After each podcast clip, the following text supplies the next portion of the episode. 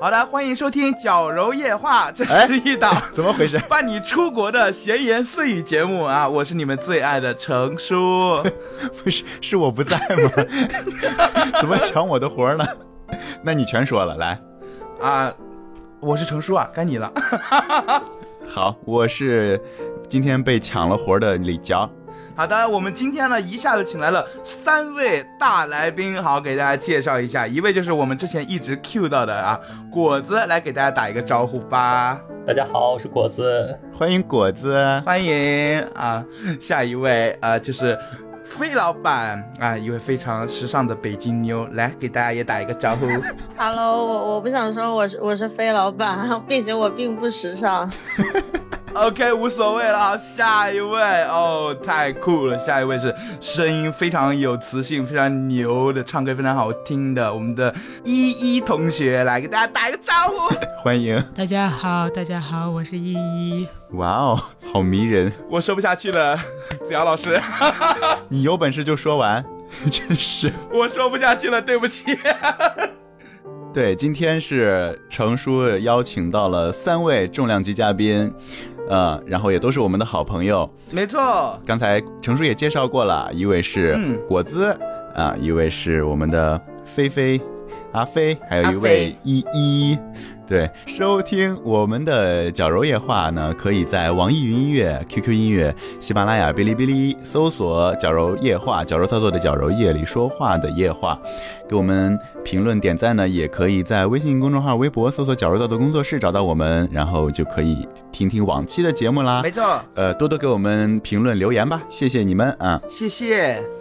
就是这一期的话题，我们是要聊一聊关于啊出国的那些所见所闻。但是因为我和子瑶呢都没有出过国哦，不是都没有怎么出过国，所以只好请来了走在时尚前沿的三位啊哥哥姐姐们 进来给我们捧一下场。你没没那个什么小西段老师不来了，你就直说好吧？啊，对不起，我们缺人了。我们的常驻已经走了俩了，走了一半了，然后现在是的，节目是处于这个严重 缺人的一个紧张的阶段，严重。但是不，我们不怕啊，我们不怕，因为我们还有这么多的优秀的好朋友，优秀的资源。怎么说的自己开始心虚了？对，哎，为什么要请到今天这三位来宾？就是他们应该是有着丰富的。比我们丰富的，在国外哎待的时间比较长的这种经历，没错。比如说有一位甚至现在还被困在国外。对。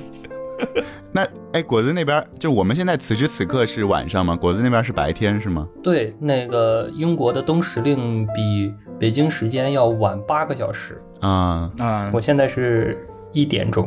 那么我们的我们的菲菲呢？是是在国外留过学吧？我我现在是休学，哦，哎，怎么休学了？就是疫情啊，我是在纽约上完研一，然后就回国了。今年休学一年啊，就在本来想着就是对今年八月回去嘛，回纽约。嗯，今年八月指的是二零二一年吗？还是啊，对的。啊，哎呦，能回得去吗？哈哈哈哈哈。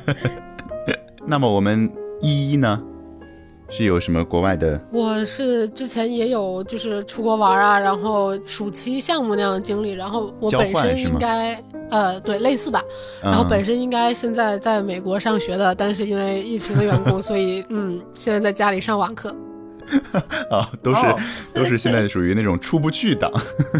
哎，我们现在正好，我们三个人代表了三种留学生的状态，一种是，没错 没错，对，一种是回国以后回不去了，一种是出来以后回不来了，出去了回不来，还有一种是 压根就没出去，根本就没出，压根没出来过。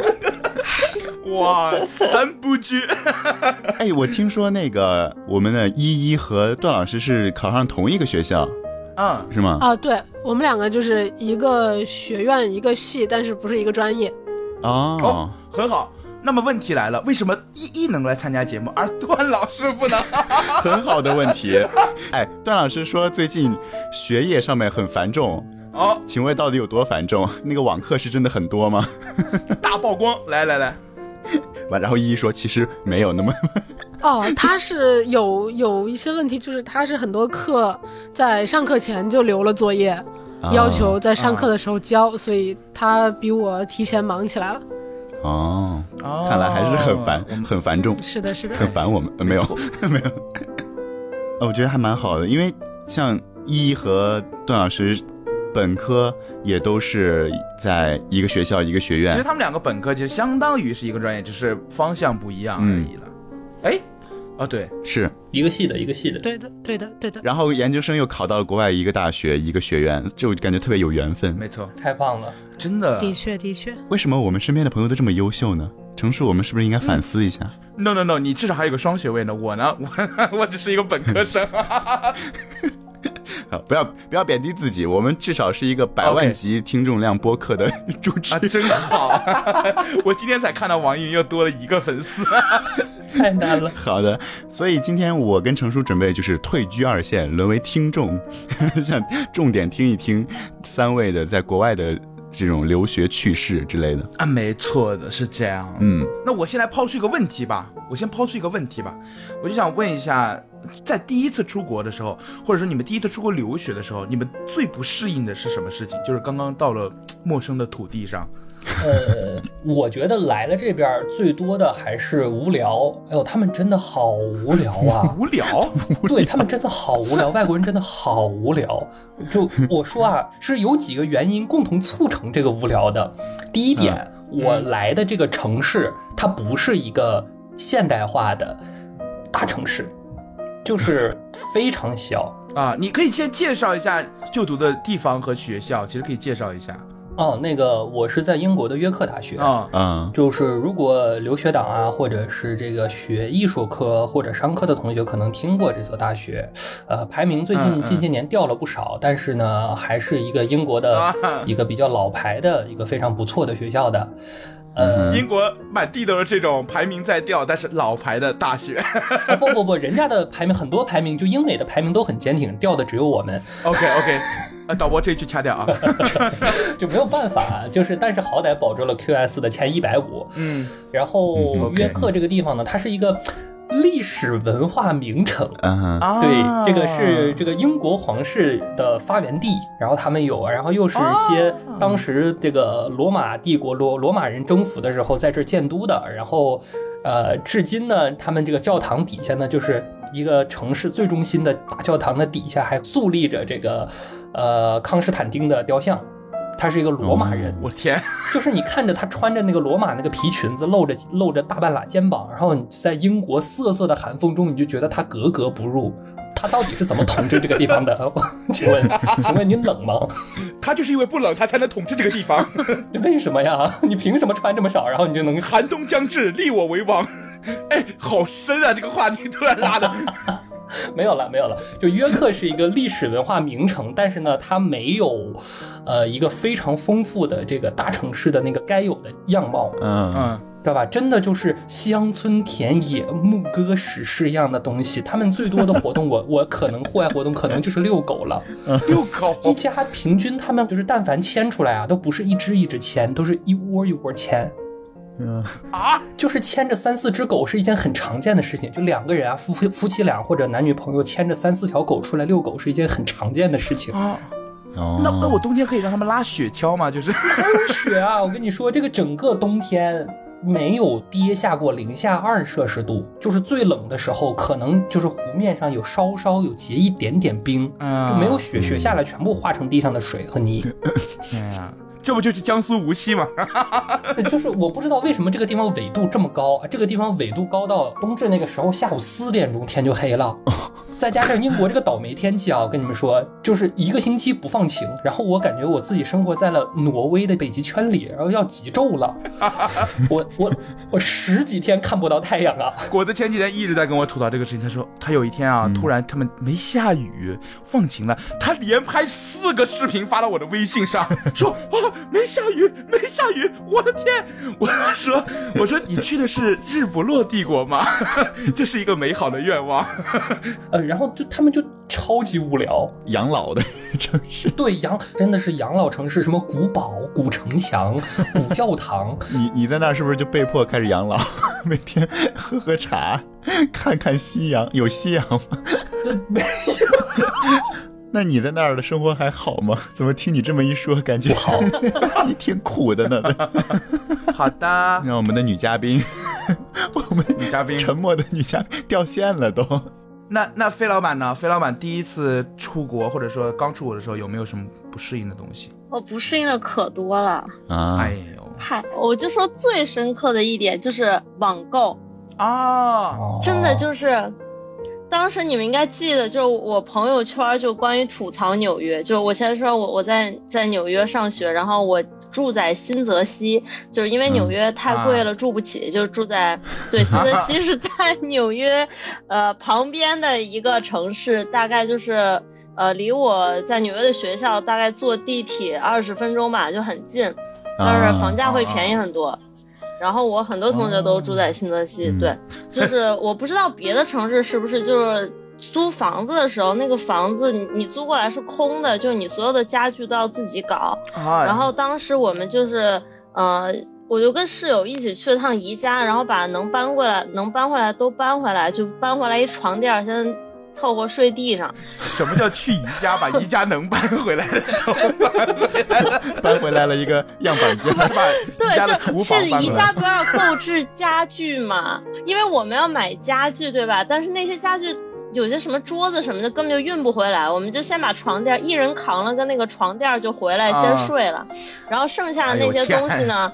就是就是让他们寄过来，然后就有趣的事就发生了。我就是买了一个桌子，嗯，然后那个桌子吧，先是等了一个月都没有寄到，然后途中我打了很多电话，嗯，当时那个事情发生之后，我就体会到就是淘宝真的有多么的快捷，就是中国的网购是的，到底有多么的方便，就那客服 物流渠道，就客服秒回，你知道吗？然后在在美国，你要想。反映这件事情，你跟他们说没收到，你要先给就给宜家打电话，你要打一到两个小时，他会告诉你永远都是占线。然后打电话的时候，就是我我跟那个学校自习，我就先把这电话打上，然后放在旁边，把手机立我面前，然后等一个小时之后发现 A 通了，然后就赶紧接，然后说，然后说了十秒之后。他跟我说：“哎呀，很抱歉，你得找那个快递，你得找那个物流的。”然后我说：“OK。”然后我就再给物流打电话，然后还是同样的操作，再等一到两个小时之后，然后打了十秒钟，啊，终于通了。然后关键是有的时候我还错过了，这就是因为那一到两个小时我不可能一直盯着手机看，有的时候它通了我就错过了，然后我只能再打。所以这个过程就每一次我跟他们沟通要花我两到三天的时间，这么麻烦吗？感觉好像还活在那个写。信的那个年代，对，一旦让我去问快递公司，快递公司又推卸责任说你要联系那个卖家，对，就推卸责任。然后这件事根本就不知道怎么解决。然后就在我就是不知道怎么办的时候，然后发现是桌子寄到了。更有趣的是，我那个桌子是就桌子板跟那四个腿儿是分着买的，啊，拼装式的那种。然后他只给我寄了两个腿儿。他给我寄了一个桌板和两个腿儿，然后就无语了，你知道吗？先给我寄了两个腿儿，你这家具床垫儿。没有床架子，然后 桌子没有腿儿。对，反正最后我就又花了不知道几天的时间，就给他们打电话，然后解决。他们给我送再送一份过来，我说你送两个腿儿就够了。最后他们又给我送了一套桌子过来，所以呢，我就就是有了一套桌子，并且有了一个板儿跟两个腿儿。我不知道怎么吐槽这个事情，我词穷了。哎呦，就这件事情大概花了我两个月的时间吧，得到这个结果，就就 得到了一个桌子和两个腿。两个月，这半个学期都快过去了呀。对呀，就是就是就是我八月过去的，然后这是十月才才才完。费老板肯定在打电话的途中，没有一刻那么庆幸自己把床垫先背回来。在在国外租房要租一个。空房间自己去买家具布置啊，这么麻烦吗？这一套？对，是的。那你如果到时候走的时候，那那些家具还得自己再卖掉，还是怎么说处理掉？对，我的天，就是就就因为我以为我能回去，所以我我我回来的时候回国的时候没有管家具，后来那些家具就是就是已经白送了，就是低价在在就是华人家具群里。出掉，就我可能有十个群吧，就什么新泽西二手转租群，叉叉叉二手转租群，大概有十个群，然后就开始发消息。对对对，这都是留学生必备的各种二手群。对，就发消息，看那个离那个截止租期的截止日期最近的时候，然后我就会说，就什么什么家具已经免费送了，就不要钱了。然后之前可能还有一个月的时候，还说什么呃低价出五十刀，到最后就是白送，只要自己来拿就行。最后就是求着人要。五十刀，是因为这边。垃圾就是，如果你给房东留下了，这房东还会收你的钱，然后就是因为他们要帮你清理这些东西，所以说你要把，就是因为你留下了在家里边，然后你还要你买的家具出不掉，然后你还要付房东钱，让房东帮你清理。这个天啊，真的是他他们会从你的押金里扣扣，对，就如果你东西清不走的话。他们会从那扣，然后最后返还押金，就是已经是扣掉的那些。怪不得就是说在国外留学特别烧钱，都怎么都烧在这些地方，烧在这些地方。我觉得 真的就是，我我好心痛啊！想也没有想到，我怎么光听描述我都心痛了？我绝对不要出去留学。竞选王的基因动了，就是听到那个家具白送的时候。所以就是告诉大家，就是如果要出国，就第一件事先把那二手群全都给加上，你说不定。到时候就转租，全都是那种低价十刀一个床那种，然后你的床就都有了。快，现在把我加进群里，快！我要我要进新泽西二手群。今天依依今天是来学习的。没错没错。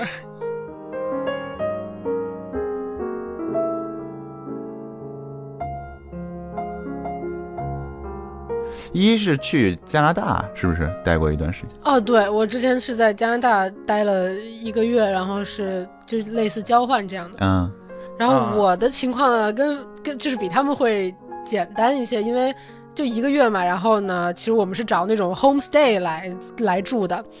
就是人家家里面，然后呢，一般做这种接待的呢，都是一些菲律宾的家庭，他们可能家庭条件没有那么好，他们自己也在外面打工，然后呢，他们也会家里有一些屋子专门给留学生来住。哦，就是我们是相当于给了他们钱之后，他们既管我们住，又管我们吃，然后我们出去上学的时候呢，他就会给我们。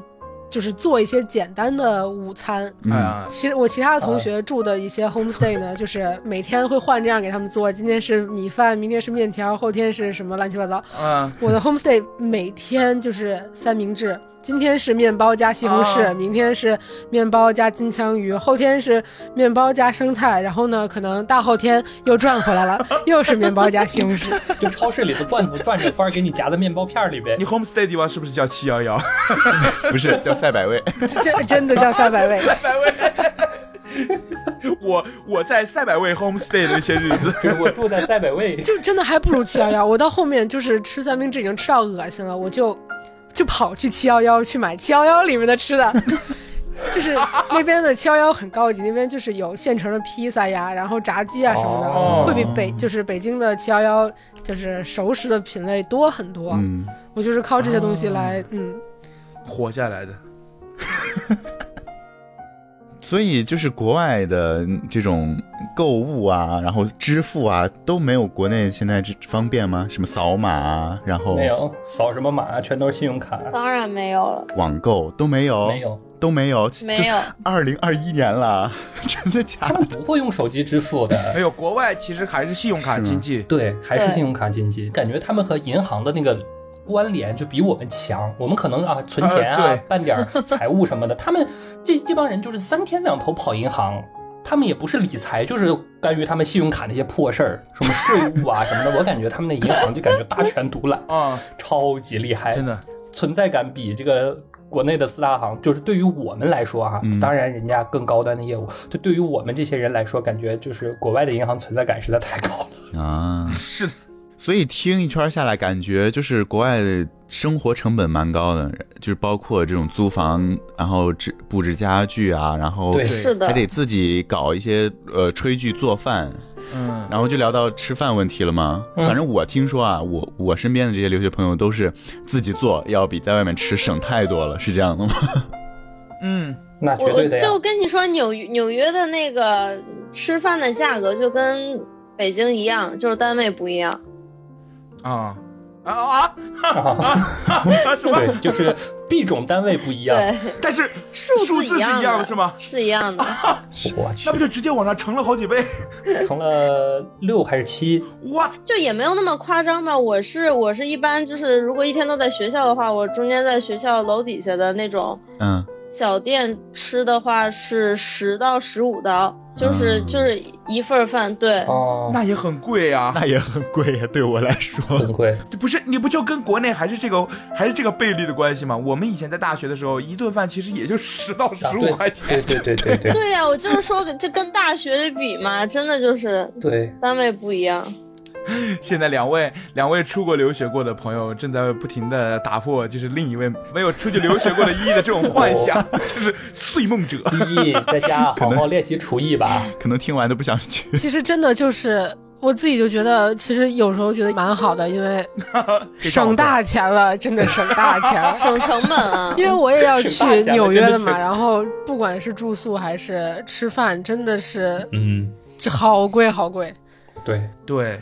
就此时此刻呢，就作为一个小城镇的小居民啊，就非常开心。然后跟纽约相比的话，约克这边的啊消费水平稍微低一点，是吧？非常低啊！哎，等等，我居然是你们的 old school，因为英文来说，York。就是约克，然后纽约，它翻译是 New York，真的是，哎呦，我的妈呀，好巧啊！你是在 York，我们是在 New York。哦，对哦，我一说，哎呀，你们是大地方，我们是小地方啊！太好笑了。成熟，我们的三个嘉宾被被被这种奇怪的关联给激活。真的，就是消消乐的话，现在就可以冰 冰消除。哎，我跟程叔继续。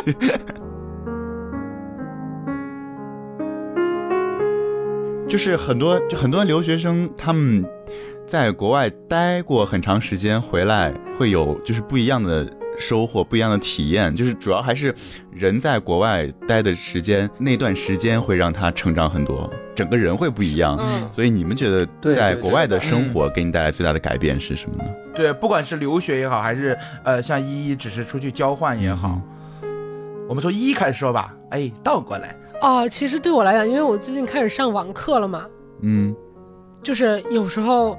呃，因为因为就是上网课开始，就是你接触英语多了，然后有时候，比如说你在思考问题的时候，你突然会用英语开始思考，就你知道吗？脑子里会有英文出现，你不是在用中文，中文不在你脑子里面说了，然后英文在你脑子里面一个字一个字往外蹦，就这个是我觉得这这一周吧，就是最大的一个变化。你都不要说，你都不要说他们一直在用英文。我之前出国玩了十二天，回来以后，我有时候跟人家对话的时候，我一下子觉得。我觉得中文里没有比我现在想到这个英文更合适，那个来阐述现在情况的词儿。对对，我会直接用。对，所以说现在就特别能理解那些啊，人们说所谓回来职场装逼啊，就是装逼的人，真的是因为我们不会说中文了。那倒不至于不会说，就回来几可能是半个月、十天半个月也就都掰回来了。但是有的时候是是是。就是就是你脑子里确实是下意识想到的是第一个第一个就是是英文的单词，就对回来道歉，然后先是 sorry。那天我就回来碰到一大妈，我跟人家说 sorry，可吓人了，真的可吓人了。但是还是要尽量避免这件事情嘛。我感觉在哪儿就是用就是在中国就用汉语，然后在英国就尽量你多说英语。如果你在英国这边就是大声的用汉语在街上和你的同学，或者一直混华人圈子，这个事情感觉也不太好。嗯，我我是感觉出来就是体验一下嘛，就是一年也好，三年也好，两年也好，他就是你可以交到很多的国外的朋友。他们你要是一直就是埋在自己的舒适圈，一直用汉语交流的话，呃，确实不太好。对你的水平意义不大，对意义，就你学不到两句正宗的英语，或者是你学不到他们这个思维的方式、文化的精髓，对，就不能回来当公司高管。文化的 Richard，看一下我的 schedule，然后 check 一下那个 project。我时常听到有人这么说。哎，说到这儿，我我我想问啊，我真诚的发问，就是留学生老在朋友圈发的那个敢 do d u e。那个东西是什么啊？啊，就是 deadline deadline DDL deadline，就是你们的怎么说作业或或者说对对。论论文还是？任何的到期的期限吧，就敢 due 就 paper 也好，essay 也好。对，因为他邮件里会说就是 due 在什么时候。对，due day 啊，因为 due 有预期和预计的意思嘛。对，就所有的作业，就不管你 assignment、essay、paper，还有 presentation，所有的地方都。就是都都可以归结为一个赶 due 那个赶那个 due，对对啊，因为有的词确实翻译过来不知道怎么翻的准确，所以就直接把英文拿过来用了。嗯嗯，而且它一个音节特别好，对对对，特别猛 due。哎，说到这个，我有一个小插曲。嗯，陶喆前几天发了一首叫《圣诞之吻》的歌。嗯，然后经常他们那个歌词表里面会把就是大家就是关关关于这首歌的这种分工啊，后幕后人员也做出来。然后有一个就是 program，然后应该是谁谁谁，然后他们估计是直直接译过来吧，就写了一个计算机程序编写陶喆。我就。请问他到底编了一个什么样的程序呢？不是这个这个直译，作词陶喆，编曲陶喆，计算机程序编写陶喆。陶老师已经要起飞了。哎，所以这个词在就是音乐就这种场景下应该翻译成什么呀？呃，监监制 不会翻，算了算了，算了算了算了算了。哎，你看，就是经常会遇到这种，大家都知道它是什么意思。就是这个整个音乐工程是谁谁谁搞的呀？啊，我的理解是这样，就是 program，就是这个项目是这个文件是谁建的？就是提前录好的一些就是采样、和声还有乐器效果，然后进行那个分配整理，就是 program 啊，就就大概就干那些事儿吧，就反正跟电脑打交道，然后就是混音吧，我觉得其实就是混音的一部分。嗯哼。关于在国外的收获，你们还有谁有？我我我收获，我觉得收获太大了。哦，我我觉我现在真的觉得我出国之前就是刚从象牙塔，虽然我现在也还在象牙塔里吧，就是 特傻一人，就是什么就是什么东西都不会去想，就是一直就在做那些自己喜欢的，然后就特别那个，反正就特简单。但是就出国之后，我觉得最大变化就是我开始去想很多东西。然后其实说白了就是眼界真的就开阔了，我觉得可能是跟我学专业有关，就是我出国学专业是英文是叫 Design Technology，嗯，就是翻译过设计与科技。虽然我就我就不解释了，大家就 可以不不不用太理解。然后我们有一门课叫 Design for this Century，就是为这个。就是 century 怎么翻译啊？世纪嘛，我忘了。对，就是大概就是这个设计设计设计吧。然后，然后这门课就是，我们就理解它是一门哲学课。对，这个课就是给，呃，不是教你去设计什么东西，就是给你灌输一些 mindset。然后这些东西都是我曾经从来就没有接触过，并且没有思考过的东西。就比如，就第一堂课。他给我们发一个 reading，就是可能就是检测我们阅读能力的，然后让我们读了一篇叫呃 AI bias，就是人工智能的偏见。然后，然后他的论述就是人工智能为什么会有偏见，因为是我们人在我们做什么决定的时候都会有偏见。然后这个东西就是一般大家就说对人工智能的就是一个印象，就是会从技术的方面去去了解它。但是我们学这个东西，可能因为我是学设计的，所以说就可能比较偏人文。就会从一些其他的方面，就是嗯，追求的那些人文的人本的一些东西。就我这么说，可能可能太虚了，但是的确就是有很多这样的，嗯，不同的思想会就是给我冲击。就是从不同的不同的角度去分析。对，就比如我在纽约会看到，就是很多坐着轮椅的人，就真的看到很多，但是在中国就很少看到，就是。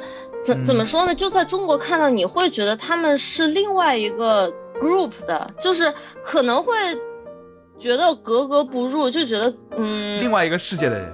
对，差不多，就是你不知道怎么去跟他们说话。就我的感受，我真的不知道怎么去跟残障人士交流，我可能跟他们就是不会说。但是其实，在在美国，就是大家语言就是很普通，就会看到很多这样的人，残障的人，这个是一个特别跟国内不一样的现象。然后当时就是说，当时听一个讲座，有个主题就是说，就是设计师怎么给残障人士就设计嘛，然后他会分析就一一些案例，就是说你现在在呃这个城市中看到的这些设计。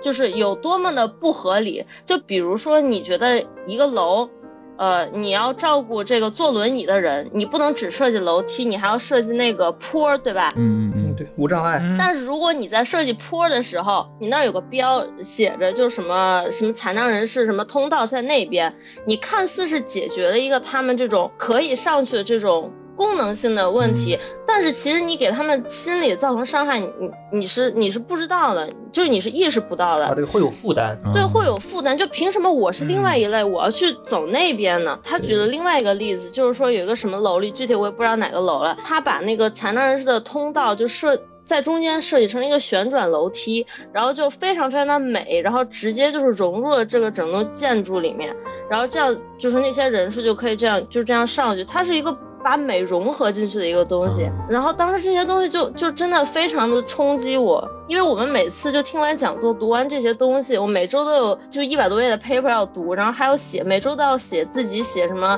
四五百字的东西，然后还有就是讨论，就你必须要持持续的输入跟输出。一开始对我来说其实就特别难，因为。因为咱们就是中国的教育很少，就是说鼓励你这种独立思考，你自己输出这些观点之类的。因为不会有人监督，然后课堂也是，就不会有人让你必须要说你的观点什么的。但在美国，他也不会有人必须让你做，但这就是个氛围。你会发现大家就是都会说，都都会思考。你不思考，好像你就你就无法融入这个班级。就是其实我们那个班中国学生还挺多的吧。但是其实我们就是本科刚毕业就过去比例很少，就大家就是你分发外国人都是一些，呃上了班的、生了孩子的人，有各种社会经验的人，你过来读，然后你再加入这种课堂，每节课你都就跟他们交流，你就会发现自己真的太 low 了。这就是为什么我选择 gap 一年，因为我觉得真的我需要攒点社会经验，不然我真的就是我到课堂上，我本来可以吸收更多的知识的，如果我有经验的话，但我就第一年过去。就是我真的希望我能有一些社会经验再去过去更好，所以我就选择了 gap。这也是一种，就是国内外这种，我管它叫文化差异也好，还是国情也好，对于大家在教育方面给大家的一些另外的启发。就像国内，其实我觉得，呃，国内更追求实用性还有效率，我们更偏向于说是，对，把需要的知识先灌输给你，你先准备好了，然后之后你遇到你要走怎么样的方向，你都可以去适应，可能会适应的不那么，呃，不那么顺利，但是至少你能适应，因为你有完备的知识体系。那国外可能更强调的是，你需要先找到你需要。研究的方向，你需要先明白你自己想要的是什么，你未来想要走什走什么的什么样的路，之后呢，你再去获取相关的知识和经验。对，其实也就是一种文化差异，在教育方面的教育的方式，然后那种学习氛围确实是不一样。对，但是我觉得就是国外这种，就是程叔刚才说的后者是一种主动学习的方式，只有这种主动学习，你才能就是理解就更有效。对对对。其实有好有坏了，对，是这样的，我我感觉啊，就是他们这帮人啊，就是你但凡你愿意学，像这个菲菲说的，你愿意学，你确实会在这个体系中活得非常愉快。但是有一些很奇怪的人哈，特别有趣，我给你讲讲他们这个教育的反例。这个反例是怎么回事呢？是一些人在课上夸夸其谈，就是特别能说，数他问题多，然后还有就是对自己的观点就抱有非常。美好的设想，然后把教授说的头头是道、频频点头的那种，但是他们得分都会很低，往往会为什么呢？因为他们不愿意去看，不像不愿意像中国学生一样去看文献，他们不愿意去做研究。他们说白了就是，我觉得是这个样子，但是你都研究生了，你你觉得这个样子不太行，不够落地。做研究这件事情，对你得看着别人的东西。参照别人的参考，然后再进行你自己的突破。但是他们就是满脑子都是想自己的事情，就是别人不停的设想、验证、调研、验证、再设想，对他们就一直在设想。哎，他们觉得说的天花乱坠、头头是道，然后教授也觉得你这个方法很好，但到了实践或者是到他们让干的拿出点真本事的时候，他们就很很很很很慌，或者说不太不太不太好。就所以说他们这个是这种的利弊。可能中国呃很多人就觉得我不太敢表达自己的观点，我我学到了，但是我不会用。他们这就是我只管想，我只管用，然后哎剩下爱你们怎么着，然后就变会变成这种思想上的巨人，然后行动上的懒汉嘛。嗯嗯嗯。哎呀，那个老话说的好嘛，这个就什么读万卷书行万里路，哪个都不能少的呀。是这样。他们就是中国人都。哎，我想到我当时好多朋友吐槽跟那个外国人合作，就很很多这种情况。对，就是想的什么，就是他们不会考虑你的感受，他们只是把自己一股脑的东西都抛出来，然后抛完以后。什么事儿都不管，PPT 是你做，演讲稿是你写，然后会议是你你找时间开，就是甩手掌柜一样。我现在正在面临这个问题。原来如此，我特别害怕跟外国人合作要谨慎。我觉得全世界的学生都在面临这个问题。不是，至少你好歹你中国有有的组里边，你有的人组人过来划水以后，就安安静静在那坐着，什么都不说，然后我想混个名写个名就签上就完事儿了。他们就是既要自己定实验方向，定完以后什么都不管了，然后就说我我觉得这个好，你们。做这个吧，哎，这个工作都不分配。我说你想干什么呀？不知道。你要干什么呀？我也不知道。明天要交作业了，今天我们开个会吧。好的。好好你个腿哟，好你个锤子哟，好好好，早干嘛去了？国内是薛定谔的组员，你 只有在交报告的时候才知道你的组员是存在 还是不存在。国外是薛定谔的组长。对，国外你请了个爹，所以学习还是得自己。有想法的前提下，也得结合那种踏实肯干的刻苦精神。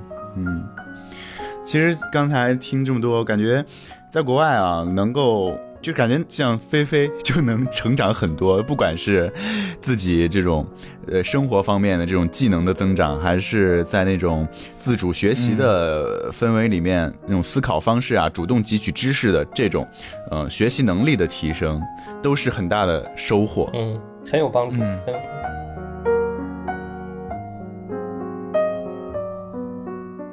我突然想讲个笑话。说，哎，你还没讲，我就笑了。哎，我想问一，就你那些美高美本的人，他们说话口音是是美国口音吗？还是中国口音？啊，都有，都有。就是有的可能发音特别中国，然后有的就是对，哎，为什么呀？比较流畅。就是我我一直以为就是美美高美本的。人就是说话就都非常的美美音，然后直到我研究生才发现并不是这样。呃，你这么想，你有没有东北同学在北京上了四年书，就是依旧说东北话？这个比喻好好。但是就是普通话也会好一点呢？不会的，有的人他不愿意去模仿他们，或者是他们觉得我现在说的就是一个，对他们的模仿能力不一定很强。我跟你说，就说到口音这这个，就是。我我不知道，就一 什么呀？一你平时怎么讲英文？反正就是我，除非是在跟外国人交流的时候，我跟中国人就是说英文，全都是那种，你懂的，New York 啊，New York，拆拆英对，就就是这个。北京英语对，就非常 Chinglish，因为因为你就会觉得，就是你跟中国人交流的时候，然后你还一股美音，我就我我也不是不会说美音，然后我就跟中国人交流的时候，我可能就是就把自己被京腔带过去了。稍等一下，你和中国人交流为什么不能说中文呢？不是，我不是说就有些有些单词不好翻译成中文吗？就可能到那边，大家就是就思维就是那个那个词的话，其实我们当时就很很分裂，你知道吗？就有的时候说中文，有的时候说英文，就真的就是中英掺掺杂。有时候你把论文的单词翻译给你的同学，你的同学可能不知道你在说什么，因为这个没有统一的翻译，你还不如直接说英文单词，他直接找就能找着。对对，就我们有一门课叫 Major Studio。就我也不会翻译，大家就都说你你 Major Studio 在什么时候啊？然后我就会问你 Major Studio 在什么时候？然后他们就每次都会嘲笑我的口音。就是我我那是一个四川还是什么？呃，我忘了，然后就四四川人四川人说英语，然后嘲笑我的口音，还有一个没本的朋友也 也嘲笑我的口音。有一天下课，然后我想出去玩，然后我就就问他们，就说，哎，你们有事儿吗？说什么那个下午要不要去 China Town 啊？然后他们就没回答，我就开始笑，他们就开始模仿，说什么 China Town 什么鬼？China Town 就是中国城嘛，对 China Town，然后他们就开始笑，然后就笑了好多次，我就不爽。然后又有一次我问他们，我就说，哎，你下午有空吗？要不然咱们一起去 China Town 啊？好做作呀，好做作，好做作呀！就是中文一下转到英文的那个调的时候，对呀，我就想 China Town 就好了。我我就想证明自己，我就会说 China Town。我们就去 China Town 吧，China Town。就是你说话说的突然一股播音腔就来了呢，就那种那种感觉，哎呀。就一一，no no no，我感我能理解为你刚才那个就是什么？哎，你下午有事儿不？没事儿，咱们去中国城玩吧。是这意思吗？是的，是的，就是这个意思。大概大概就这么这么一个意思。China Town。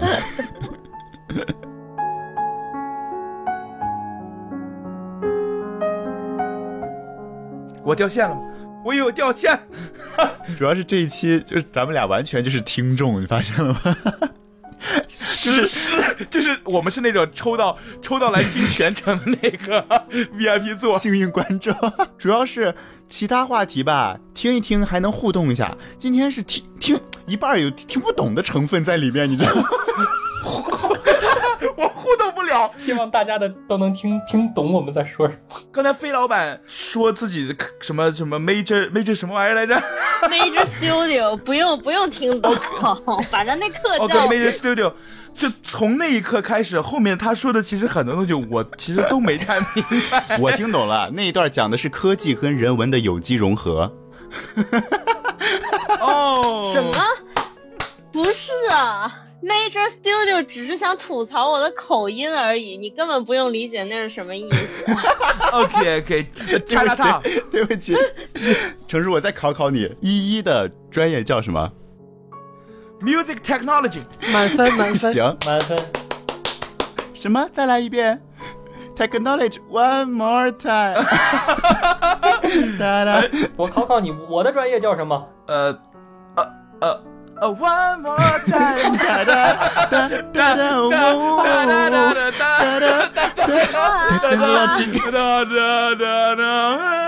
什么鬼啊！我专业是 music production 啊，production，working hard to make it better，time，working hard to make it better。那我问一个题外话。Music production 是包含创作之类的吗？不不包含写歌之类的吗？不包含，就是 music production 啊，就是后期是吗？最传统的录音，我们现在是学啊，呃，古典、流行，然后这个插件运用，然后还有批判性音乐审美，就学这些啊，就最传统的录音师。你们那个是不是还有什么代码什么的？呃，对我们专业就是有写写歌的什么的，然后包括录音的，然后包括混音的，包括写代码的，然后跟 AI 相关的 music 呃 information retrieval 相关的哦都有。哎，你们那个哎，你们学校纽约那边有没有那个 artificial intelligent plus music 的那个叫什么项目啊？就是 AI AI AI 作曲 AI 混音那些。呃，他应该算在我们这个专业里，只是就是来我们专业上课的人普遍都不懂这些。对，我也觉得，我们旁边有那个，对，但但是教授是懂的，教授是有这个相关的教授。完了完了，你听听他们笑的，哎呀我的妈呀！完了，这已经开始起哄了。不是不是不是，在笑什么？我为什么没懂？我跟这是自卑自卑的发笑。不至于不至于不至于呀。成熟，你负责最后的升华，我累了，笑累了。你们两个累什么？我累了。好了，我来升华。我本来写的，我本来写的是五大洲四大洋共同构成我们赖以生存的家园，让我们手牵手一起同住地球村和平稳定的发展。我写的是什么呀？你说吧。你说吧，你来。我我求你把这一段剪进去，我求你把这一段剪进去，太妙了。好，我最后来升华一下啊。